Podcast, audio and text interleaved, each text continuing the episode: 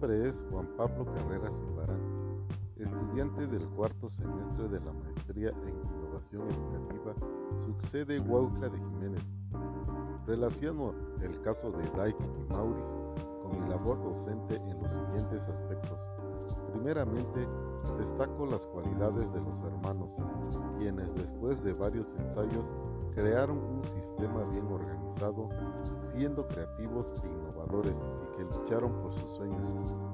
En segundo término, sus errores fueron quedarse en el terreno de lo conocido y tener la mente cerrada, lo cual les impide cambiar y trascender fronteras, además de ser confiados. Me identifico con que suelo tomar la iniciativa y proponer cosas diferentes y novedosas para desarrollar los trabajos con mis compañeros directores y docentes, específicamente en el trabajo de aula, y no conformarme con lo que he recibido de los cursos, sino investigando y aplicando lo que aprendo de los videos, de las redes sociales, de los libros y sobre todo de lo aprendido en la maestría proponiendo creatividad e innovación.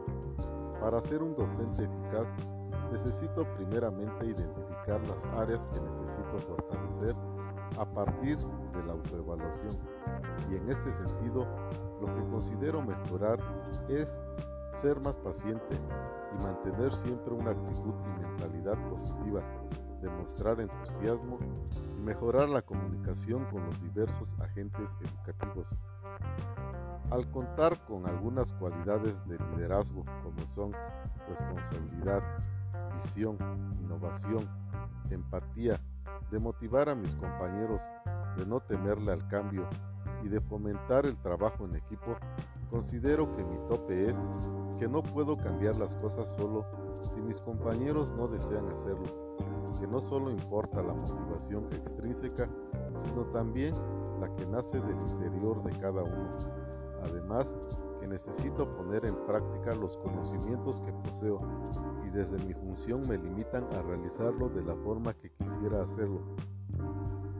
De tal manera que la praxis me permita seguir creciendo en lo personal y profesional y transformando mi práctica educativa acorde a las exigencias de la actualidad.